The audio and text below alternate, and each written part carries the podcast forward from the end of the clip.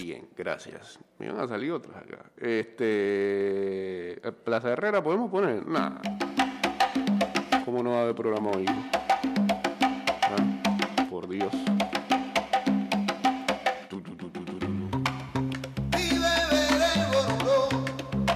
Hombre. A mi país, a mi orgullo.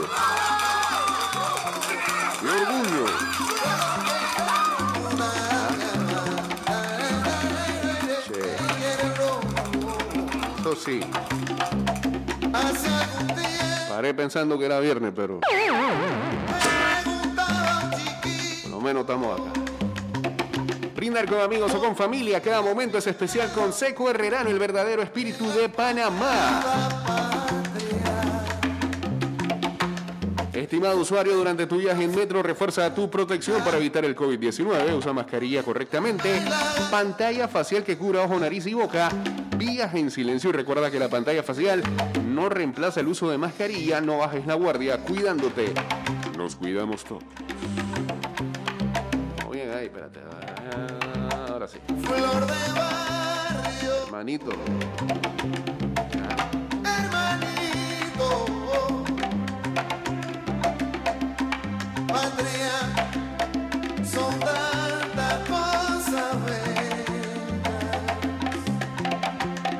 A Gerardo, hombre, que anda de paparazzi por ahí. que nos habla.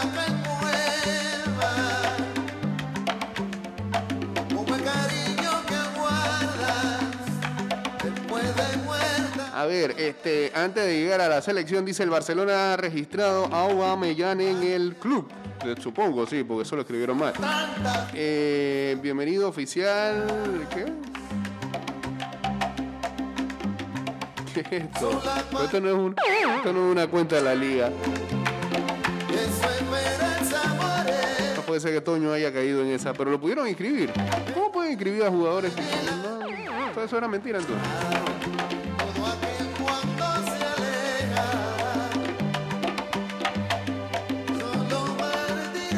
Que gritan. Ah, bueno, dale, está bien. Listo.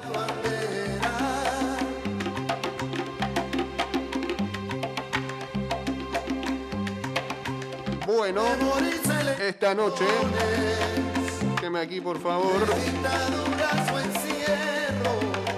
el partido más tarde de todos, estén conscientes de eso, 10 de la noche, México enfrentando a Panamá en lo que va a ser la última fecha de esta penúltima ventana de las eliminatorias de CONCACAF que presenta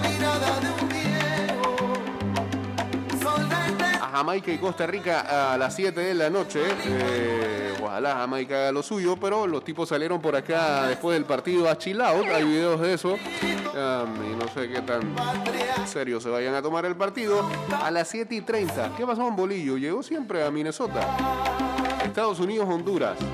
Hay un frío, dice, casi menos 25 grados cero. ¿Qué es eso? Menos 25 bajo cero, perdón. Esos gringos son malditos. Vamos a poner esos hondureños ahí ya eliminados. Pasa frío, pobrecito. A las 9 de la noche, Salvador, Canadá. Eh, aquí no hay que decir mucho. Los están prácticamente dentro de la Copa del Mundo. Y nosotros sí tenemos nuestra situación a las 10 de la noche en el Estadio Azteca. Ah, Habían dicho al principio de que, dejaban 2.000 personas entrar, que, que hay puertas cerradas siempre. Sabrán ellos.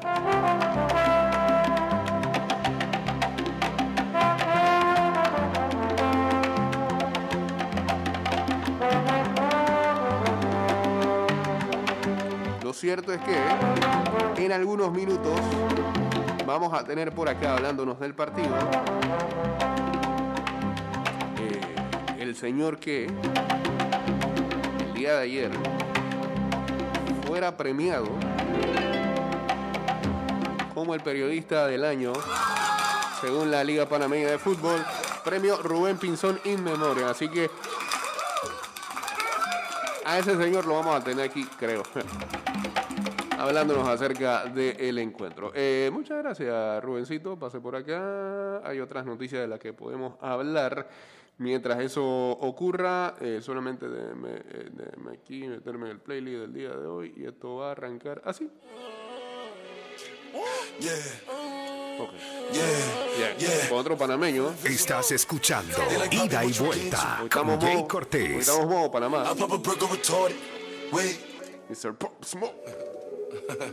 yeah, yeah, yeah, yeah. Yeah, yeah. Bueno, la otra noticia del día de ayer, digamos, este, de las 10 de la mañana, es que finalmente Tom Brady eh, confirmó su retiro después de 22 temporadas, 7 victorias en Super Bowl. El anuncio se hizo a través de Instagram, confirmando los reportes que habían surgido el día sábado, Possible, going 50 for 50. I pop a en donde se hablaba de que intentaba retirarse después de 22 temporadas y 7 títulos de Super Bowl. What the fuck a nigga telling me? I spent 250 on my wrist. I spent 250 on my bitch. Double G, niggas doing me good. Walking in spot and turn everybody crib. DJ, Clue. My nigga fuck with the wolves. Tim Spank in the play. Siempre he creído que el deporte del fútbol es eh, una proposición de jugarse todo. Si hay un compromiso competitivo al 100%, Si eso no está ahí, perdón, no vas a sobresalir, no vas a tener éxito. Y el éxito se supone que es lo tanto que puedes amar este juego. Fue lo que dijo Brady en eh, su comunicado. Hay un reto físico, mental y emocional todos los días que ha permitido maximizar Super city. TD. Pop smoke. Going 50. mi potencial lo más alto que pude.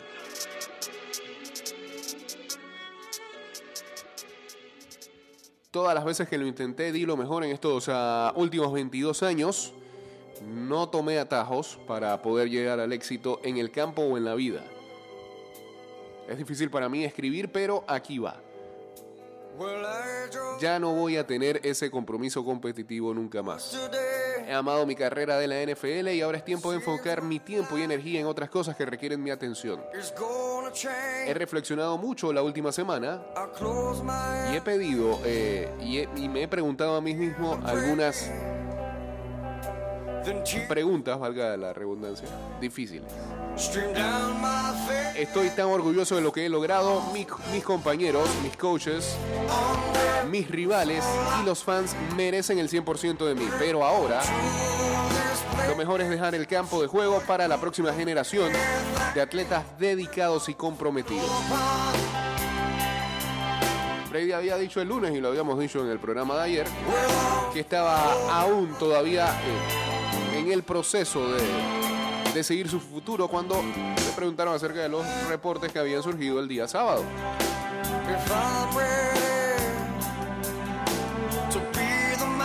Y eh, allí había dicho de que él evitaría a toda costa una temporada para despedirse, pues un farewell season. eh, suele ocurrir en otros deportes, sobre todo en el béisbol. Parece que no es muy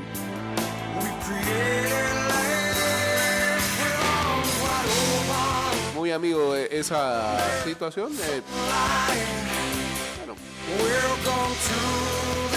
tiene, tiene, tiene derecho de pensar así. Quizás mucha gente se lo agradece porque si, si así lo haría el año que viene, por ejemplo, si esa habría sido su decisión, es decir, el año que viene es mi último año, quizás todo se hubiera concentrado en él. Hasta cierto punto también su retiro le quitó, por ejemplo, algo de exposición a los juegos de este fin de semana. Se hablaba solamente de lo de Brady y, y también este.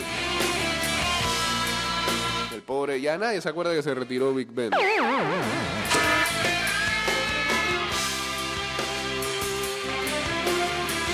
Bueno, este.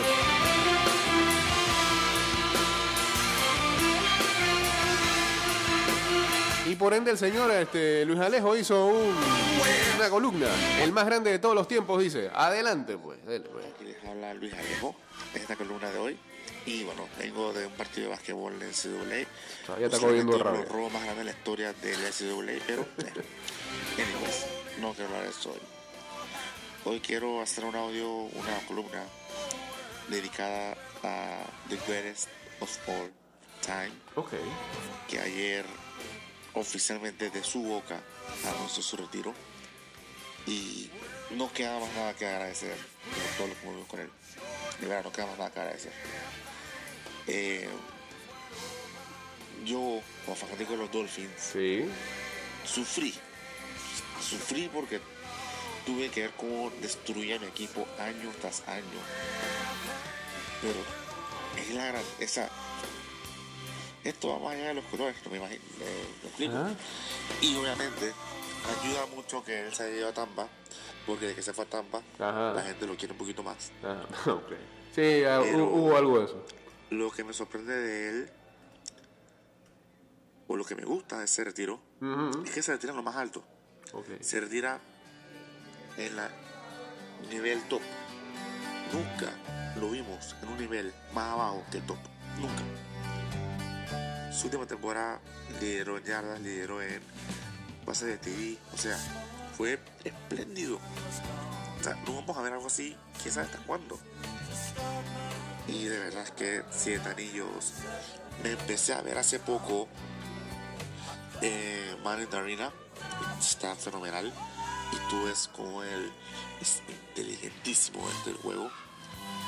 Y bueno, la verdad es que no me quiero tener mucho esta columna. Así que solamente es una cosa para decirle gracias. Fuimos afortunados en verlo jugar. Le debemos una disculpa a, a Chester. Sí, ¿por qué? Sobre que mi voz era así de que Sí, ya. estaba Ya, gritando en juego de básquet. ya, ya lo dijo por segunda vez. Exacto. Pero, de veras, Tom Brady, lo quieras o no lo quieras, es el más grande de la NFL. Y me hubiera gustado que siguiera jugando porque yo creo que él tenía para seguir jugando. Pero como dije, fue inteligente en irse en lo más top, como siempre estuvo. Nunca, nunca nos vemos un nivel más abajo. Wow, increíble. Y bueno, también para terminar esta columna, mis Sí. Dolphins. Mariana Flores que dijo que Sí, sí, sí. que el dueño le pidió tanquear. Qué vergüenza. Qué vergüenza. Qué bochinche. Si sabes cómo te cojo si no hubieras gritado aquí. Qué vergüenza. Qué vergüenza. Dele pues con su voz bien ronca. para cerrar, pues, felicitar a Samuel por su premio. Eso, eso, eso. El represor, primero represor, merecido. Es, no había duda ahí, el cubre siempre todo lo de su profesional. Y yo que estuve con él en Pitágoras en su momento, y que a veces luego en el estadio hablamos, cuando estamos ahí, compartimos venir de vuelta, todo lo demás. Samuel, hermano, felicidades, te aprecio Buco, si te quiere Buco, y que sigas cosechando los éxitos. Así que que tengan todos un buen día y vamos para más, hombre, vamos para más. Eso, eso. Bien. Gracias, señor Luis Alejo.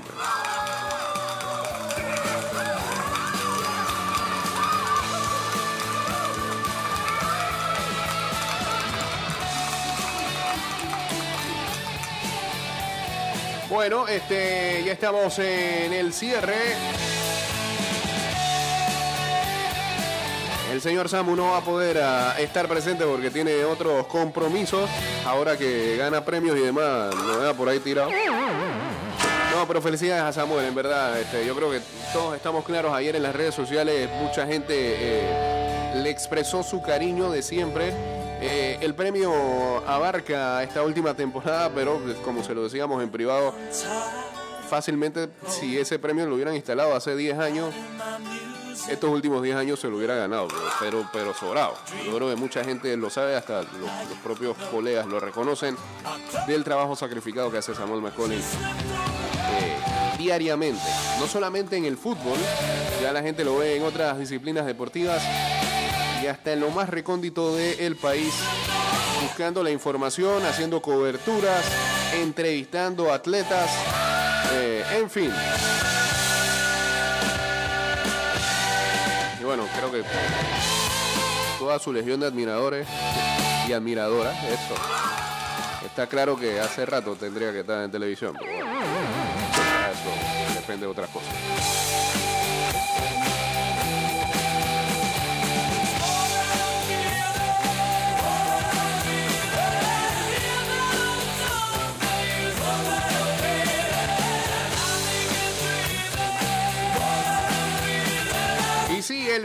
Bochinche de um, Brian Flores es que demandó a la NFL, a los Dolphins, a los Giants y a los Broncos sobre prácticas racistas en las contrataciones. Eh, el ex coach de los Dolphins, Brian Flores, demandó a la NFL y a tres equipos más este martes sobre eh, prácticas racistas en su contratación para coaches y gerente general, diciendo que la liga eh, permanece eh, aún todavía con la famosa regla Rooney,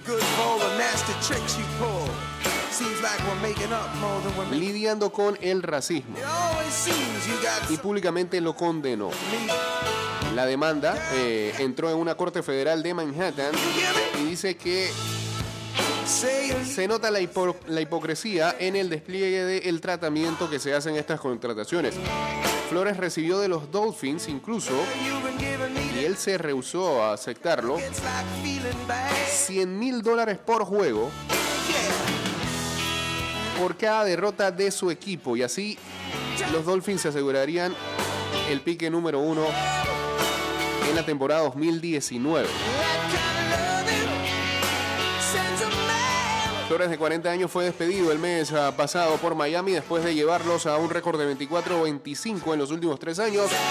Fueron 9-8 en su segunda temporada ganadora, pero fracasaron en hacer los playoffs.